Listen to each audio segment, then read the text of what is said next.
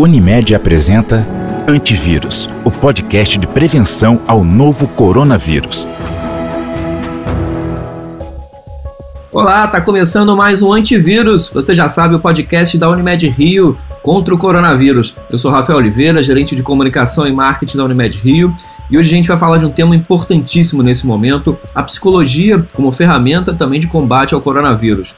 Eu tenho aqui comigo o Flávio Cordeiro, ele é psicólogo, psicoterapeuta de orientação junguiana, é membro, consultor e membro de conselho de empresas e também colunista do Jornal do Brasil. Flávio, seja bem-vindo, muito obrigado pela sua participação e eu queria já começar entendendo de você é, que a psicologia é um campo muito amplo de estudo, né? Que áreas da psicologia podem ajudar a gente mais nesse momento da pandemia? É, bom dia, Rafael. Em primeiro lugar, obrigado pelo convite. Um abraço aí a todo mundo que está ouvindo a gente nesse momento. Bom, como você falou, a psicologia é um campo muito amplo e diversas áreas da psicologia estão sendo acessadas nesse momento, é, porque é, são diversas áreas é, do ser humano que estão sendo afetadas agora. Então, a psicologia clínica ela está tendo um boom né, de, de atendimentos é, psicoterápicos, alguns em caráter emergencial. É, dentro das empresas, é, a área de RH, que historicamente está muito correlacionada com a psicologia, ela está muito demandada. as áreas de estudo ligadas à ansiedade, a angústia, a, o tratamento da desesperança, né? É, essas áreas elas estão sendo é, muito, muito, muito demandadas nesse momento. Agora, é, vamos começar falando do, do, do talvez o, o efeito mais significativo para as pessoas hoje. Quais são os efeitos que o isolamento e confinamento tem causado para a gente? Isso impacta mais algum grupo, os idosos, as crianças, o ser humano em geral? Como é que é isso? É, é o, o, impacto do, do confinamento ele tem um impacto de fundo geral, né, que a gente pode é, é, perceber, mas ele, ele, ele é de caráter muito individual cada indivíduo é, reage a esse período de isolamento social de uma forma, a depender da sua estrutura de personalidade, é, dos dilemas que estão vivendo nesse momento, dos dilemas prévios que já vinham enfrentando, né, é, da rede de suporte que essas pessoas têm, é, de suporte, de ajuda, é, mas a gente pode é, falar de alguns efeitos, é, digamos assim, gerais é, que o confinamento traz. Né? É, o confinamento ele traz uma perda de orientação é, de tempo, né, da temporalidade, do controle da temporalidade. Isso é um ponto importante. Daí, é, mais na frente a gente vai falar de como lidar com isso, mas daí a importância de estabelecer rotinas mínimas é, um aumento da irritabilidade é, e da frustração, é, porque de fato a gente está vivendo uma série de impedimentos à, à, nossa vida cotidiana, do mais básico, que é, que é sair, é, andar, é, nos locomover, é, o medo, né, em diversas áreas, o medo da, de contrair o coronavírus, o medo de transmitir o coronavírus para um, um, ente querido, especialmente os mais idosos, é, a questão relacionada à empregabilidade, ao futuro, à incerteza. É, então, há um aumento generalizado da irritabilidade é, e é interessante observar que todos esses sintomas, vamos dizer assim, da, da do isolamento social, eles também passam por fases. Né? É, a primeira fase é, do isolamento, as primeiras semanas, elas foram marcadas por uma certa desorientação, é, depois por um certo desespero, né? É, com, com as notícias desencontradas, é, com uma falta de perspectiva, é, em alguns casos, é, depois, uma certa reorganização, quando as pessoas começaram a organizar as suas rotinas, entender que esse processo ele é um processo que pode durar um tempo maior do que, que a gente imaginava no início das primeiras, das primeiras semanas. As pessoas começam a se reorganizar e sair um pouco da, da ansiedade né, do desespero. É, e cada semana a gente vai vendo uma manifestação diferente. Né? É, nessas últimas semanas eu tenho é, percebido é, que as pessoas começam a fazer novos planos é, de reorientação das suas vidas, aprender coisas novas, é, pensar é, em, em, em, como pode ser o processo de saída mais organizado. Então, mas de uma maneira geral, muita irritabilidade, em relação à frustração, é, alguns sintomas ansiosos, né, é, alguns chegando até a proximidade de pânico. Então, isso a gente tem notado com bastante frequência. Agora, e sobre os idosos? A gente tem visto alguns, vamos chamar carinhosamente de idosos rebeldes, né? É, como é que o confinamento afeta as pessoas com, com mais idade? É, Rafael, eu tenho percebido é, três, é, três maneiras com que os idosos estão é, tão sendo afetados e lidando com isso. Né? É, o primeiro é, é, é área, sim, é que o, o, esse confinamento ele tem, tem tido saídas é, muito pelo digital, né? Então, compras online, né? agendamentos de coisas online, aplicativos, etc. Né?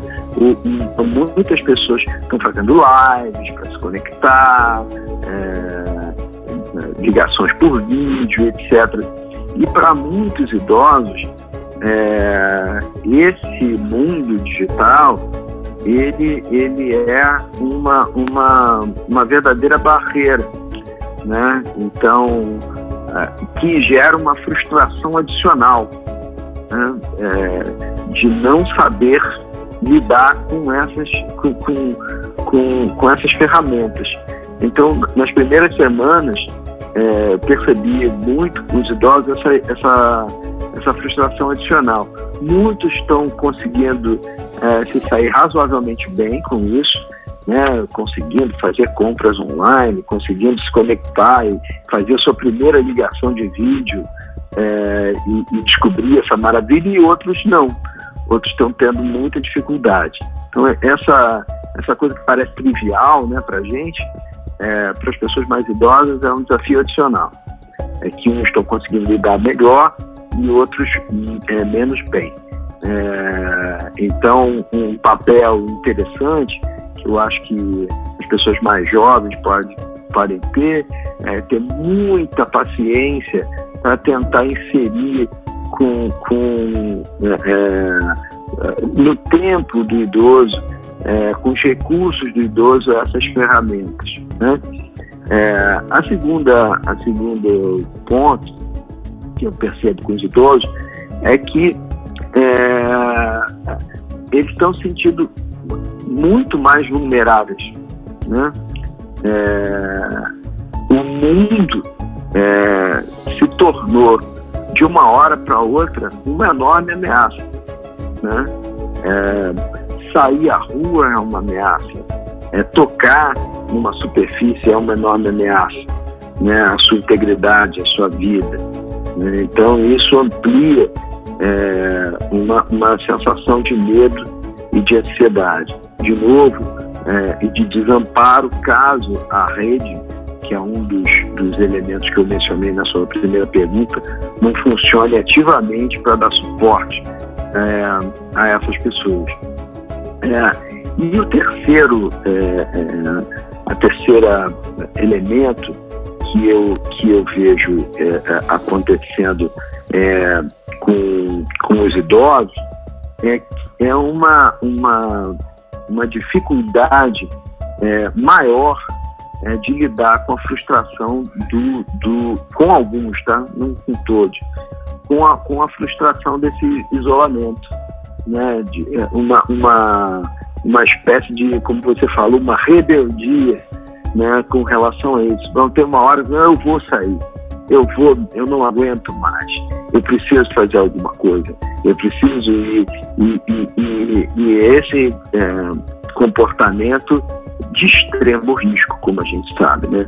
Então, algumas pessoas demoraram, alguns idosos demoraram a, a compreender a magnitude é, dos riscos envolvidos é, com, com a, a, essa pandemia. Então, eu vejo esses três é, aspectos, né? E no caso das crianças, tem muita, muita criança que está, quer dizer, as crianças estão afastadas das escolas e das creches, é, não podem ter os contatos com os avós também e acabam ficando confinadas dentro da própria casa, a, fa a família sendo muitas vezes reconfigurada né, na, na, questão das relações. Qual é a, a, avaliação nesse sentido?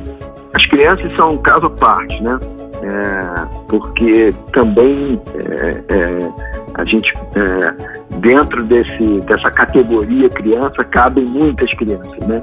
Então os adolescentes, cabem as crianças é, menores, de, de, até 4, 5, 6 anos, as crianças de 6 a, a 10 anos. Cada, cada criança ela está experimentando é, uma rotina diferente.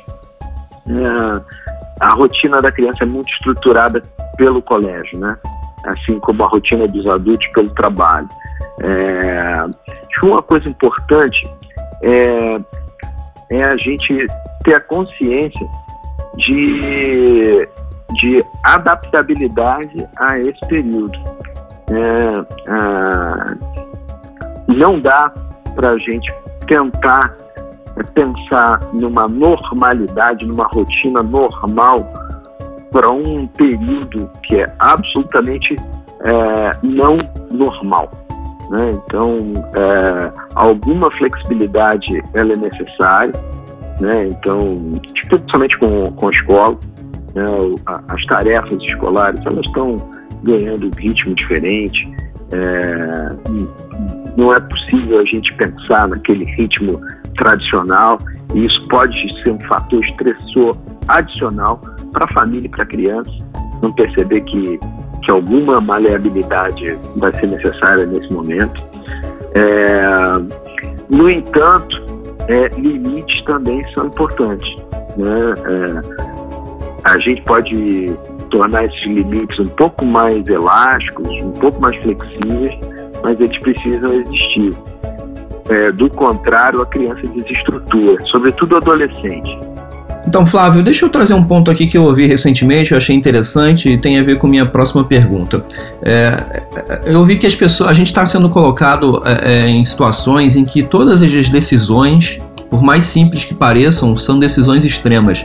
Isso se assemelha a decisões que a gente tem quando está em guerra, né? Um soldado, qualquer decisão simples que ele tome é, significa a vida ou a morte. E que a gente está assim, abrir uma porta, pegar na maçaneta é uma decisão que pode ser, você tem que pensar para fazer. Né? É, como é que a psicologia enxerga as emoções como ansiedade e estresse que estão sendo colocadas muito à prova nesse momento? Essa pergunta é muito interessante, porque é, bom, tem muitas definições né, dentro da psicologia a respeito da ansiedade. Né? É, eu, eu, particularmente é, gosto muito de pensar em uma delas, que é um pouco mais simples, mas de fácil entendimento a ansiedade é um quadro muito complexo, né? mas a, a, acontece quando o seu corpo está em um lugar e a sua mente está em algum ponto do futuro antecipando uma, um final catastrófico e lutando né, várias batalhas é, lá no futuro. É, mas o seu corpo, aqui nesse momento, está experimentando todos os efeitos dessa batalha. Né? Então, o, a, o aumento da, da sudorese, do suor, é, a, dilatação das pupilas, aumento do batimento cardíaco. Você está vivendo, de fato, uma guerra que está sendo é, é, vivida é, pela tua mente lá na frente. Então, é, o, como é que a gente pode auxiliar cada um, se auxiliar no processo de cuidado com a ansiedade? tentando, na medida do possível, o mais possível, aproximar corpo e mente no mesmo lugar. E que lugar é esse? O presente. Né? Então, daí a importância das organizações das rotinas diárias, né, que, que te colocam é, na tarefa do mundo é, do agora, do presente. É, daí a importância, é, o crescimento muito grande, tenho visto um crescimento muito grande de exercícios respiratórios, é, meditação, que são exercícios que ajudam você a, a se colocar no tempo presente. É, então, assim, a, a ansiedade, ela é antecipação de um, de um final muito difícil ou catastrófico. O que a gente está vivendo é um misto de duas coisas, ansiedade e medo. É, no medo, é, é, como se a gente estivesse andando aqui agora e visse, sei lá, uma cobra. Né? Então tem um objeto é, que a gente está vendo, que é ameaçador, então a gente tem todas essas sensações de medo. O objeto está aqui a gente está enfrentando é, esse objeto, esse, essa, essa ameaça ou fugindo dela. É, na ansiedade, a sensação é a mesma, sendo que o, a cobra, né, o objeto, ela não está clara. E a gente está tendo é, muitos é, gatilhos para disparar a ansiedade, né, porque as ameaças são muitas e elas não estão muito bem delimitadas. Né? Então, por exemplo, o vírus em si, ele é, um, ele é uma, uma ameaça invisível né, a, a, a, as questões ligadas ao emprego, vou manter o meu emprego, é, o, o, a minha família é, vai ter como, como manter o sustento, né, como é que vai ser o futuro, tudo isso são batalhas vividas é, por antecipação. É, então, é, organizar as tarefas do dia a dia, é, se, se conectar com as pessoas importantes e significativas na sua vida, é, os seus amigos, é, os seus parentes, é, ter essa rede de afeto. É, o afeto, ela, ele é o, o principal é, motor de cuidado que a gente pode ter nesse momento. e a, e a, a, uma outra coisa que a gente tem visto, né, é, eu tenho visto isso tanto nas empresas como na busca individual por atendimentos de psicoterapia. É, hoje, é, há vários grupos de psicoterapeutas é, oferecendo é, serviços é, de, de, de, escuta né, sensível, de atendimento, muitas vezes atendimentos gratuitos, né, estão sendo disponibilizados para dar conta dessa, dessa, dessa alta demanda. Então, o, o, o, a possibilidade de você, no momento de crise, pedir ajuda, é, especialmente se essa ajuda for especializada, é algo muito importante nesse momento também. Isso tudo vale, ô Flávio, também para tédio, ócio, quer dizer, se um lado, de um lado está ansi, ansioso, estressado, tem gente que, refle, que, que somatiza de outro jeito, né? E fica ocioso, sem motivação, com tédio. É a mesma lógica? É, a, a, a motivação, é, ela tem muito a ver com, com algum é, é alguma busca de sentido muito interior. Né? A, a gente, a, a automotivação, ela tem a ver com, com algo, é, um objetivo é, que a gente se coloca independentemente da gente ter algum incentivo vindo de fora ou não. Né? É, a, nesse sentido, é, tem uma, uma, uma história é, muito interessante. Eu escrevi sobre ela na, na, na, minha coluna lá do Jornal do Brasil, umas duas semanas atrás, é, de um psiquiatra chamado Victor Frankl. Victor Frankl foi um psiquiatra é, da década de 30, 40, é, austríaco, e ele era de origem judaica, e ele estava é, na Áustria quando os nazistas anexaram a Áustria. né? ele era um psiquiatra importante, era diretor de um hospital psiquiátrico, e ele acabou sendo aprisionado e passando pela experiência terrível dos campos de concentração. Ele sobreviveu aos guetos e a três campos de concentração, inclusive Auschwitz. E quando ele estava nos campos de concentração, ele percebeu é, uma coisa importantíssima, que vale muito para o que a gente está experimentando hoje. Ele percebeu que as pessoas que lutavam pela vida e sobreviviam aos campos de concentração, e ele estava lá vendo isso, eram aquelas que se imbuíam de um sentido maior, é, que sabiam que, bom, isto aqui vai passar. E quando passar, eu preciso estar bem para executar essa minha missão. É o tal do e propósito. A variava muito. Alô? É o tal do propósito que se fala tanto hoje? É, hoje a gente fala do propósito, né? Ele fala de sentido, é, um sentido maior. É, e, e, esse sentido podia ser desde é, eu tenho uma família é, me esperando lá fora e eu quero muito viver e, com a minha família e cuidar dessa família e ser cuidado por ela. Então eu vou sobreviver a isso.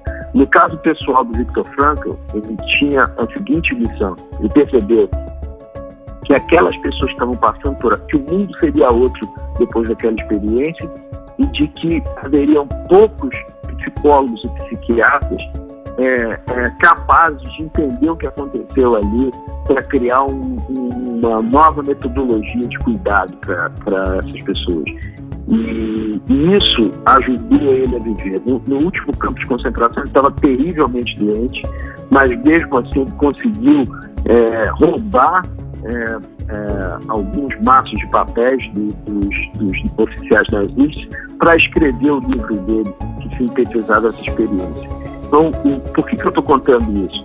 Porque a, a, é muito importante que a gente se conecte com um sentido maior é, no pós-pandemia. É, é, Esse sentido maior, que importância a gente vai ter na vida do outro, é, que importância a gente vai ter na vida dos nossos filhos, dos nossos parentes, dos nossos pais, dos nossos amigos, que importância a gente vai ter é, na, até na vida de outras pessoas que exercem uma profissão de cuidado. É, é, e o sentido que o Victor Frankl falava, ele é interessante porque o sentido, o propósito é uma das camadas do sentido. Mas sentido ele te dá orientação, é, ele te dá uma perspectiva de futuro. É, e a pior perda que a gente pode ter nesse momento é, pós-coronavírus é a perda da perspectiva é, de futuro, é a perda da capacidade de imaginar uma, uma vida significativa no futuro. É isso que a gente, esse é o mais grave das perdas é, do ponto de vista da recuperação é, do sentido. Agora, Flávio, você citou aí a sua coluna do Jornal do Brasil e na mais recente você fala sobre um conceito chamado intervalo da indeter indeterminação. Explica isso pra gente. É, o intervalo de indeterminação, na verdade, não é um conceito da psicologia, é um conceito que vem da filosofia é, de um filósofo um francês chamado Henri Bergson. É, o Henri Bergson, ele percebeu é, que, diferente dos outros animais, nós humanos somos animais também, né? É, e, e, os animais eles não têm é, intervalo de reflexão entre o estímulo e a ação. Né? Se eles têm fome, eles comem. Se eles estão cansados, eles descansam. Se é, muda a estação, é, eles migram, é, sem saber porquê, mas eles são determinados pela sua espécie. É, se é época de acasalamento, eles acasalam. É, e o, o, o ser humano, ele tem um intervalo diferente dos outros animais entre o estímulo e a ação. Ele reflete, né? ele tem a possibilidade de tomar decisões é, com base na reflexão. E, é, e essas reflexões é que te dão a liberdade é, de escolha. É, e o que é, a gente é, percebe né, é, no, no, ritmo do mundo contemporâneo, é, especialmente das últimas duas décadas, é que a gente vinha vivendo, e algumas pessoas continuam vivendo na pandemia até mais, um ritmo tão frenético é, que não estavam experimentando esse intervalo entre o estímulo e a ação. A gente estava agindo é, sem pensar e fazendo sem sentir. É, nessa última coluna, eu relatei uma série de experiências que eu tenho vivido como terapeuta com vários dos meus pacientes, é, em que essa, é, esse isolamento social, para muitas pessoas, tem é, servido como uma, uma experiência que elas não viviam há muito tempo de intervalo de indeterminação, de experimentar não saber exatamente o que é, será, mas viver a, a, incubação de novas possibilidades. E quando eu falo disso, não são coisas grandiosas, não.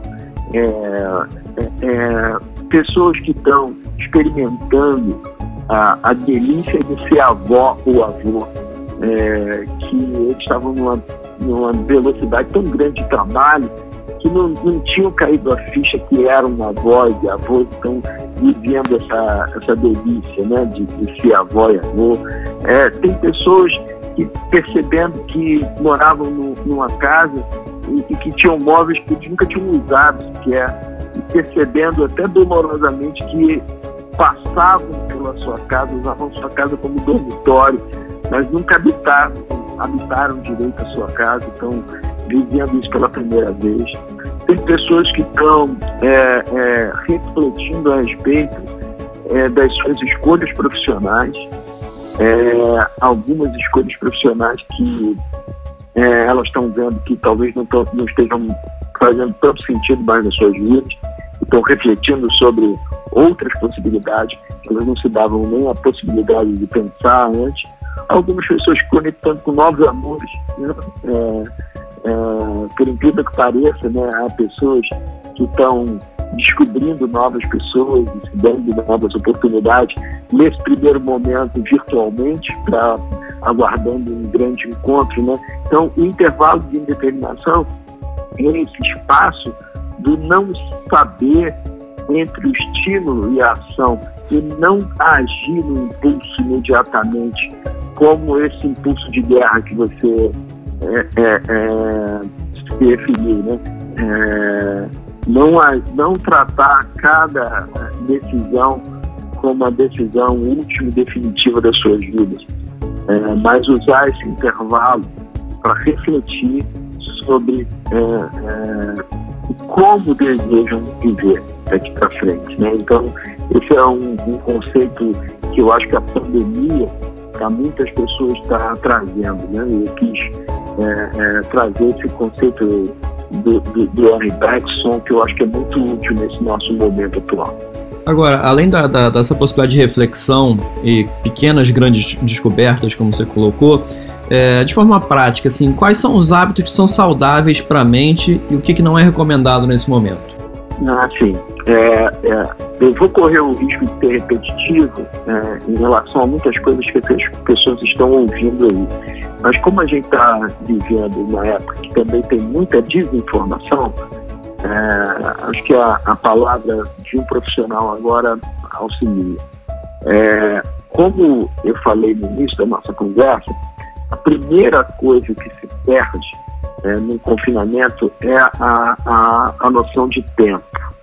Né? Então, a organização das rotinas, ainda que elas não sejam rígidas, e até é bom que não sejam muito rígidas, mas alguma rotina, ela é importante para nos reestruturar, né? para a gente não perder essa questão da temporalidade, porque essa perda da temporalidade ela afeta é, várias coisas. Forma como, como a gente se alimenta é, e, sobretudo, o sono. Né?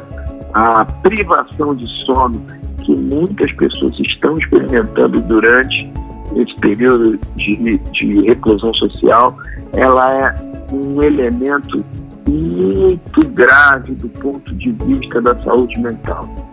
Então, se eu tiver que dar um, uma, uma primeira é, dica importante é, é cuida do sono. Tem algumas rotinas muito básicas para o sono. Ah, a primeira delas é, é, tentar estabelecer um horário é, para dormir. Não precisa ser um horário rígido, é óbvio que agora a gente está indo dormir mais tarde, é, mas não tem problema. Estabelece um, um horário é, que não seja tão elástico para dormir. Algumas coisas que são é, é, é dicas da vovó, né? É, aquela história de tomar um, um, um, leite né, quente e tal, que a vovó falava pra gente, não é história, não, é sério. Né? Essa, o, o leite ele tem uma, uma, uma substância que ajuda a gente a embalar o sono.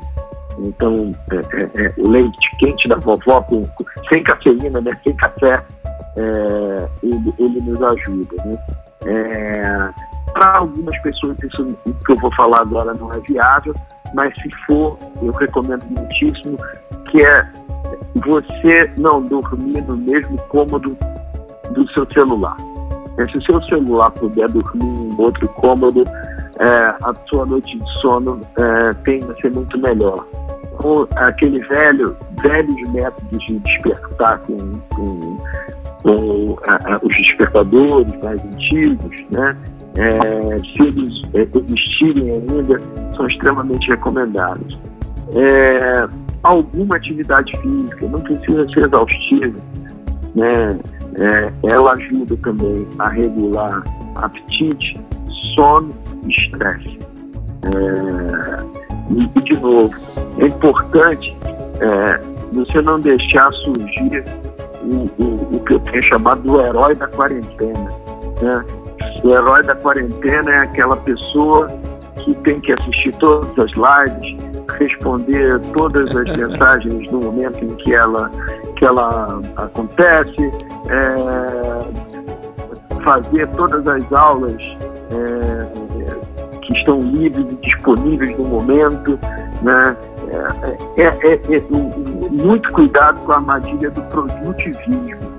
É, a produtividade e produtivismo são duas coisas opostas. Inclusive o produtivismo, que é esse excesso de atividade, ele tende a solapar a sua produtividade. Então, é, é, muito importante que você não, não, não, entre na história do, de se tornar o herói da quarentena. Né?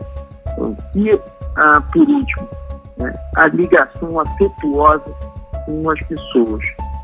A, a, a, a, ligação afetuosa com as pessoas significativas na tua vida, elas são é, o principal antídoto contra a ansiedade, contra o medo. É importante saber que a gente, a humanidade já passou por muitas crises.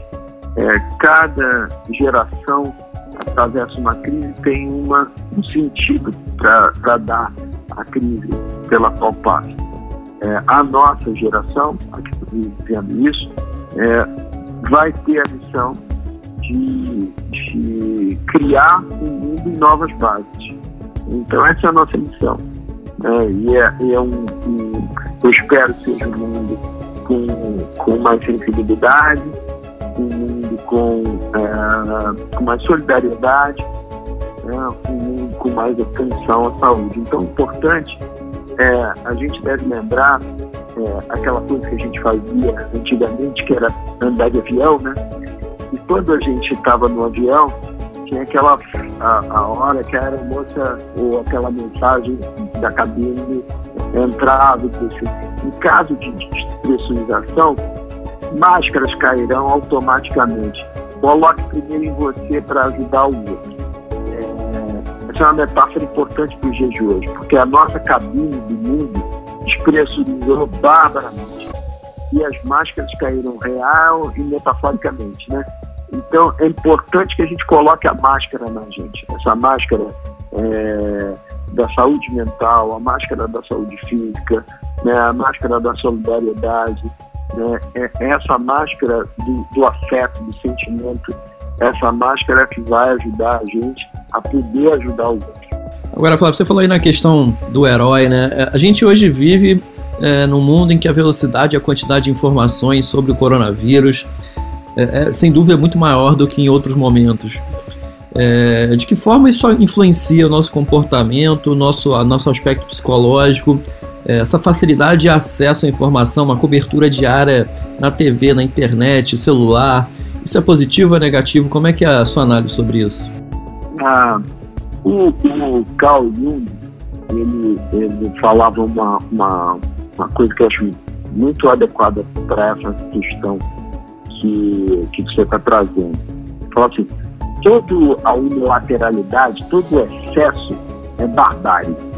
Né? É, e a gente, é, nesse momento, o, o, excesso de, de inputs, é, ele leva a, a, a, um nível de ansiedade ainda maior. Né? Então, é, é muito importante que a gente se informe, sim, é, mas dentro de uma medida. Então, é, o, o, o, o, herói da, da quarentena é, também é aquele que, que sabe todas as mutações do vírus, que como ele pode pegar aqui, como ele pode pegar ali, quais são as superfícies. Então, é, é um excesso que leva a, a, a, a uma, a, uma, a um exagero é, e é aquela batalha. E eu falei sobre a ansiedade, né? O seu corpo está aqui, a tua mente lá, está lá na frente, é, batalhando inúmeras batalhas. É, e o excesso de informação, é, ele, ele é um, uma fonte de novas batalhas é, é, imenso. Então, assim, um, cuidado com todos os excessos, todos eles. É, eu tenho visto pessoas que estão desenvolvendo lesões por esforço repetitivo, que estão trabalhando muitas horas a mais em ambientes não ergonômicos, que é a maioria dos ambientes das nossas casas. Né? É, pessoas desenvolvendo é, é, síndromes é, é ansiosas em função é, do medo provocado também pelo excesso de informação, é, burnout, tendo, tendo a ver o aumento de casos de burnout, porque essa, essa paralisia, entre aspas, ela está sendo vivida como um aumento de trabalho para muitas pessoas e não como uma diminuição. Então, é, é, acho que o cuidado com o excesso, eu acho que isso não vale a pena, Rafael, para esse momento que a gente está vivendo. É, a, a, tem um filósofo francês também chamado Gilles Leibovitz, que ele chama o, o período que a gente está vivendo de hipermodernidade. Tudo é hiper, tudo é muito.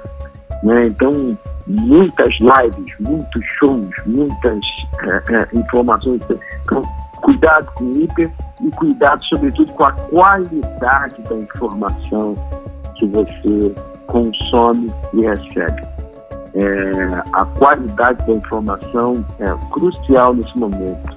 É, a gente tem que ter muita atenção porque a gente está vendo uma proliferação de notícias falsas, manipuladas, adulteradas, é, que, que, criam é, uma série de distorções. Um, é, é, qualidade e quantidade. Os gregos antigos eles tinham uma palavra para isso, que é o metro, que era a, a, a medida um dos maiores pecados para um, grego antigo né, é, era a desmedida. Não era o, o que, era o quanto. Então a gente vai ter que estar ligado muito na medida certa agora. Muito bacana. A gente falou muito aqui de vários aspectos do ser humano, mas como eu te apresentei, você também falou, você também tem uma experiência com empresas, é membro de conselhos, é consultor. Como é que a psicologia atua nesse momento para as, para as marcas e para os executivos? Eu tenho tido a oportunidade de, de fazer algumas intervenções, palestras, lives, podcast, como a gente está fazendo aqui agora, é, com alguns empresários, executivos, empresas de diversos setores. É, eu tenho é, falado sobre dois aspectos, um do agora e um do depois. É, o, o, ponto do agora, a ponte que vai nos levar do agora do pós-coronavírus, para o pós-pandemia, melhor dizendo, que o coronavírus vai estar aí, é, eu estou é, chamando de cinco S's que a gente precisa estar é, é, ligado, né? sobretudo as pessoas que têm alto poder de decisão. O primeiro S é cuidar da saúde física é, dos funcionários.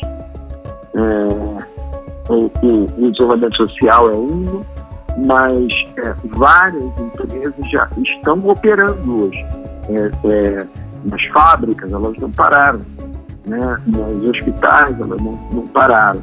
Então ter um cuidado com os equipamentos, com as rotinas, é, com, a, com, com, o isolamento de quem pode estar isolado socialmente, cuidar da saúde física é o primeiro S. Cuidar da saúde mental das pessoas é o segundo S. É muito importante que as pessoas que têm poder de decisão nas empresas é, se conscientizem que é, nós estamos lidando com pessoas fragilizadas nesse momento, é, com medo, com ansiedade. É, no mundo antigo, quando uma, uma pessoa é, entrava em luto porque algum parente faleceu, ela usava preto durante um ano. Ela usava preto durante um ano porque aquilo era um sinal que ela estava frágil que as pessoas precisavam pegar leve com ela né, é, todos nós estamos muito fragilizados agora. É, é importante é, que a gente saiba disso agora é, e, sobretudo, no retorno. É, o, o, terceiro S é, é, o cuidado com a saúde financeira né, das empresas e das pessoas. Então, a, a, a, o, o, isso é uma praxe já no mundo corporativo, mas é importante é, pensar é, que as métricas de sucesso do mundo, pelo menos nesse momento, mudaram. Né? Então, as métricas financeiras precisam ser outras. Né? A, a, a medição de produtividade precisa ser outra. A gente não, não dá para a gente medir as coisas com a régua de um mundo que se transformou. Isso é muito importante. O quarto S é solidariedade. Solidariedade interna e externa. É importante que entre os colegas de trabalho também haja a, a, a consciência de que o seu colega está é, é, passando por um momento de fragilidade. É, ele pode ter tido um parente acometido de coronavírus, ele pode ter um, uma esposa, um marido, um filho, uh, um pai que, que foi desligado da empresa. É, enfim, há um, um, nível de vulnerabilidade muito grande e a gente precisa saber disso na hora de cobrar, na forma de falar, no cuidado com o outro. É, e externamente, essa é uma oportunidade incrível para as empresas colocarem à prova o tão chamado propósito. Né? É, vem se falando em propósito, pelo menos ao longo dos últimos cinco anos, de uma maneira muito intensa. É, as empresas vêm em busca de propósito. Chegou a hora não de, de achar um propósito, mas de exercer o propósito. Né? É, eu ontem participei é, de, uma, de uma conferência com, com profissionais de de recursos humanos, é, e eu vi, por exemplo, algumas boas práticas, é, empresas, por exemplo, que é, disponibilizaram para os seus funcionários que eles pudessem pegar, por exemplo, uma cadeira ergonômica né, que tem no consultório, no, no, no, no que tem no escritório, e levar para casa, porque casa, sabem que em casa não, eventualmente não tem esse, recurso, né? É, rodas de conversa entre os, os é, é, membros de um determinado departamento, é, oferecimento de, de, atendimento psicológico para os casos de pessoas que estão passando por um momento mais é, difícil do que outros. Né? Então, esse é um momento em que o propósito é, é, precisa ser exercido, é, a solidariedade, e empresas que estão sendo solidárias é, com o outro, empresas de mídia que estão abrindo seus conteúdos, tornando gratuitos, universidades e, e, e, empresas de, de escolas, cursos que estão abrindo seu conteúdo para as pessoas. É, a própria rede de psicólogos, eu estou vendo também, oferecendo a, a, a escuta é, é, é, gratuita, né, solidária. Então, esse é um momento. O quarto S é a solidariedade. E o quinto S, acho muito importante para os líderes empresariais e políticos: é, pensamento sistêmico. É, a, a metáfora que a gente mais utiliza, usa e ouve a respeito é, de como lidar com o coronavírus é a metáfora da guerra. A guerra contra um inimigo invisível. E todos nós nos tornamos soldados. Acho essa uma metáfora é, equivocada, é uma metáfora que norteou o mundo até agora, inclusive o mundo dos negócios, né? Faturas do mundo é, militar. É, eu considero que uma metáfora muito mais adequada para o que a gente vai dizer é a metáfora da orquestra. É, é muito importante a coordenação. É, a coordenação entre é, os governos, as empresas, as escolas, os indivíduos, o sistema de saúde. Essa é uma pandemia do ritmo é, esse vírus ele não mata é, pela sua ação, ele mata pela velocidade do ritmo. O ritmo dele intenso é que sufoca o sistema de saúde. E a maneira que a gente vai lidar com isso é com ritmo, é, com como uma orquestra. É, não adianta o, o, as empresas voltarem e as escolas não porque quem, quem vai cuidar dos filhos que vão ficar em casa? É uma orquestração. É, não adianta a gente voltar e o sistema de saúde não está equipado para uma volta gradativa e para um aumento dos casos. É, então, assim, o pensamento sistêmico nunca foi é, tão importante. A gente está acostumado com uma lógica linear é, de que as coisas acontecem em causa e efeito é, sem se importar muito com a, o outro, né, com o que está acontecendo ao lado.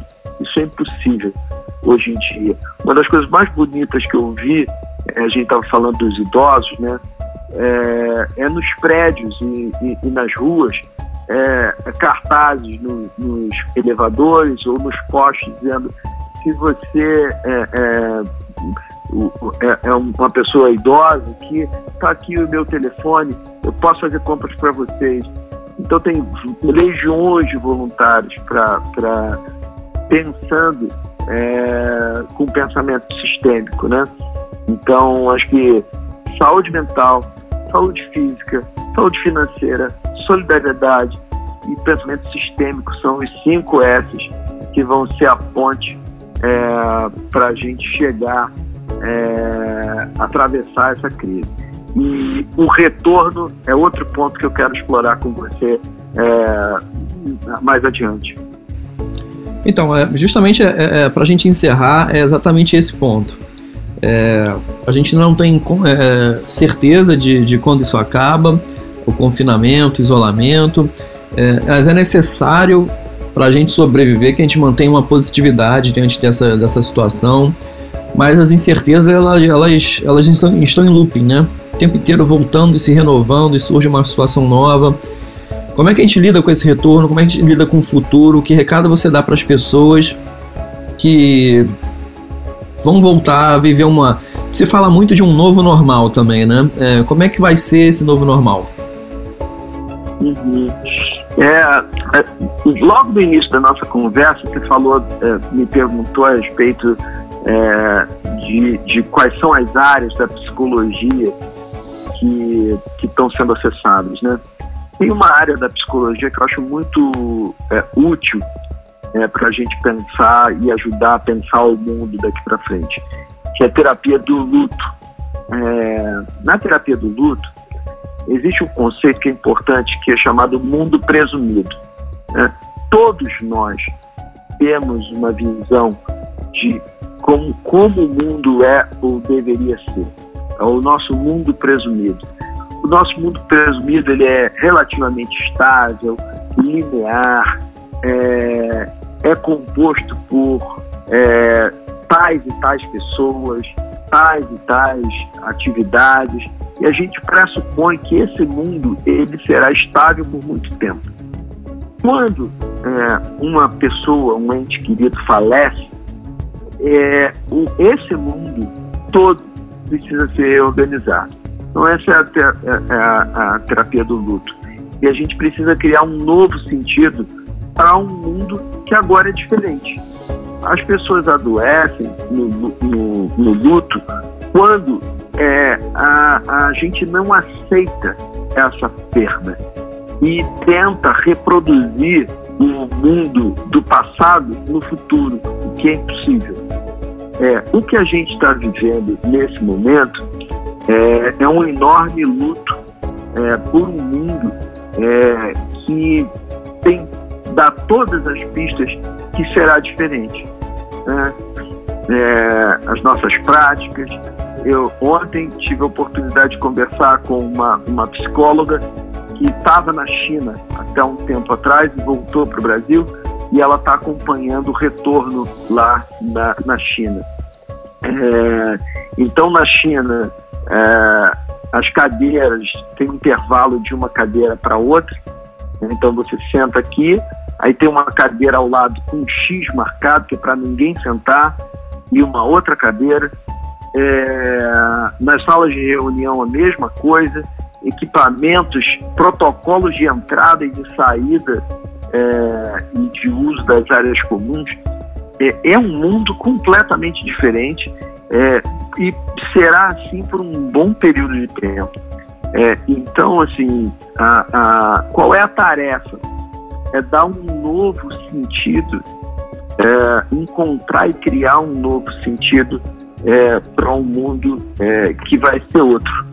É, esse, essa, esse mundo presumido é uma ilusão necessária que a gente precisa para dar alguma costura para o mundo. É, mas de fato ela é uma ilusão. A gente nunca teve controle de fato é, de todos os fatores que envolvem a nossa vida. É, o que o, o, o, a crise do coronavírus vem é dramatizar isso, deixar isso mais claro. E aí é importante a, a gente se conectar com a nossa responsabilidade é, com a gente, é, com os nossos entes queridos e com a sociedade na qual a gente faz parte. E eu gosto muito dessa palavra responsabilidade, porque né, responsabilidade é habilidade de responder. Responsabilidade, em inglês é responsibility, ability to respond, habilidade de oferecer respostas para um mundo que muda o tempo todo. É, e o, o, o, qual é a ênfase? A ênfase não é na resposta, é na habilidade, porque as respostas a gente não tem mas a gente tem a habilidade. A gente tem a habilidade de construir essas respostas. É, e a gente não vai construir sozinho. Esse é um outro ponto importante. Daí a metáfora da orquestra. É, uma orquestra não adianta você ter o melhor violinista, o melhor solista, se o, o cara do bumbo está batendo atravessado. Né? É, é muito importante que as respostas, é, é a habilidade de oferecer essas respostas, seja coletiva. Nós não vamos sair é, dessa, dessa crise individualmente. Vamos sair dessa crise coletivamente. E talvez é, é muito difícil a gente dizer quando uma coisa muito ruim ela é um mal. É, raramente ela é só um mal. Dentro de muitas coisas ruins acontecem é, novas possibilidades, é, novas é, oportunidades de transformação. Então, é, é, com relação ao, ao, ao que vem depois, é importante duas coisas. Um, que essa crise vai passar, porque toda crise passa. É, dois, muito importante saber é, nos cuidar é, para quando essa crise passar, a gente está com saúde física e mental. Porque a econômica, o ser humano já deu muitas mostras ao longo da história que é capaz de reconstruir a economia. O ser humano já reconstruiu a economia diversas vezes e vai continuar a construir e reconstruir. Mas a saúde física e a saúde mental, elas são as bases para a gente reconstruir a economia. Saúde física, saúde mental, solidariedade e é, uma visão sistêmica. Eu acho que essas coisas são importantes para a gente é, reconstruir. Nós sempre fomos capazes de construir saídas. Não vai ser dessa vez que a gente não vai ser. A crise vai passar. É importante saber como ela nos encontra. Nós precisamos encontrar com saúde física e saúde mental. Tá ótimo, Flávio. Acho que foi uma das melhores edições, um papo incrível aqui, super esclarecedor. É... E eu te convido a compartilhar esse podcast com seus amigos, suas famílias, para que a gente possa reverberar essas informações o máximo possível. E, e acesse também o nosso site coronavírus.unimedrio.com.br. A gente volta em breve com mais edições do Antivírus, o podcast exclu exclusivo da Unimed Rio sobre o coronavírus. Um abraço, tchau, tchau. Unimed, cuidar de você. Esse é o plano.